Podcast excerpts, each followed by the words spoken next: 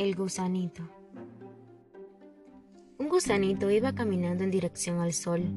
Muy cerca del camino se encontraba un duendecillo. ¿Hacia dónde te diriges? le preguntó. Sin dejar de caminar, el gusanito contestó. Tuve un sueño anoche. Soñé que desde la cima de la gran montaña veía todo el valle.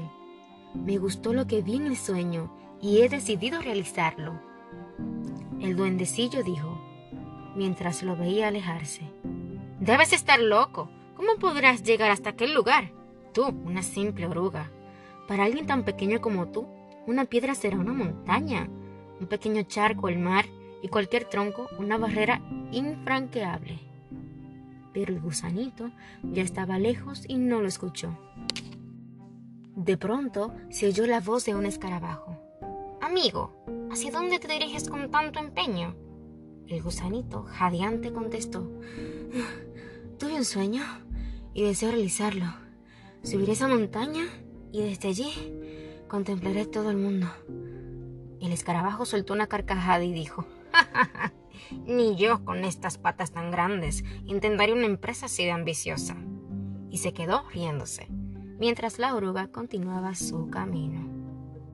Del mismo modo, la araña, el topo, la rana y la flor aconsejaron a nuestro amigo desistir. No lo lograrás jamás, le dijeron. Pero en su interior había un impulso que lo obligaba a seguir.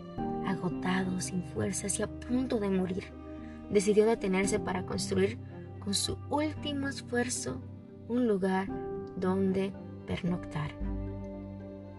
Ah, estaré mejor aquí, fue lo último que dijo y murió. Todos los animales del valle fueron a mirar sus restos. Ahí estaba el animal más loco del valle. Había construido como tumba un monumento de la insensatez. Ese duro refugio era digno de quien había muerto por querer realizar un sueño imposible. Una mañana en la que el sol brillaba de manera especial, todos los animales se congregaron en torno a aquello que se había convertido en una advertencia para los atrevidos. De pronto quedaron atónitos. La concha comenzó a quebrarse y aparecieron unos ojos y una antena que no podían pertenecer a la oruga muerta.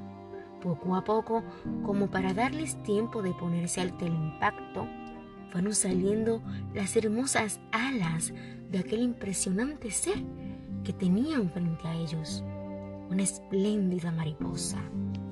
No había nada que decir, pues todos sabían lo que haría. Se iría volando hasta la gran montaña y realizaría su sueño. El sueño por el que había vivido, había muerto y había vuelto a vivir. Moraleja Hemos sido creados para realizar nuestros sueños. Si vivimos por ellos, si intentamos alcanzarlos, si ponemos la vida y estamos seguros de que podemos, lo lograremos. Si dudamos, quizá necesitemos hacer un alto en el camino y experimentar un cambio radical en nuestras vidas. Este es un relato más gracias a la colección La culpa es de la vaca.